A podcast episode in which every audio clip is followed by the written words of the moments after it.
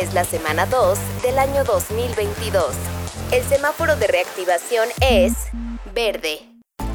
Comienza el 2022 y con ello el tercer año ya de pandemia de COVID-19.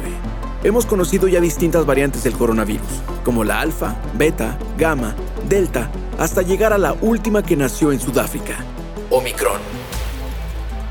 Se prevé que Omicron reinfecte personas que ya se han contagiado con anterioridad o que ya se han vacunado, puesto que, según estudios científicos, es la más contagiosa de las variantes.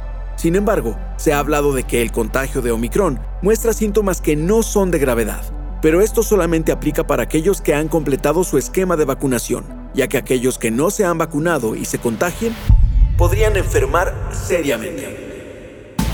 Es sumamente importante mantenerse informado a estas alturas de la pandemia acerca de los contagios o del estatus en nuestra ciudad o estado para saber en qué momento nos encontramos.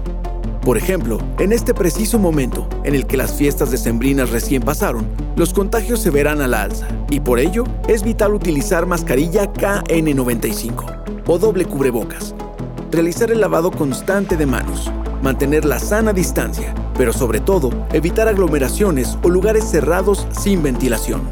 Cabe resaltar que pese a que la inmunidad de rebaño está cerca, no debemos confiarnos ni bajar la guardia. Solo cuidándonos se podrá lograr tener un control de esta. No significa que deje de existir el virus, simplemente que podremos coexistir sin saturación en los hospitales.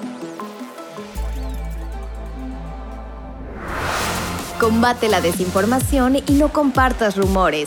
Recibe cada semana información verificada acerca del COVID-19.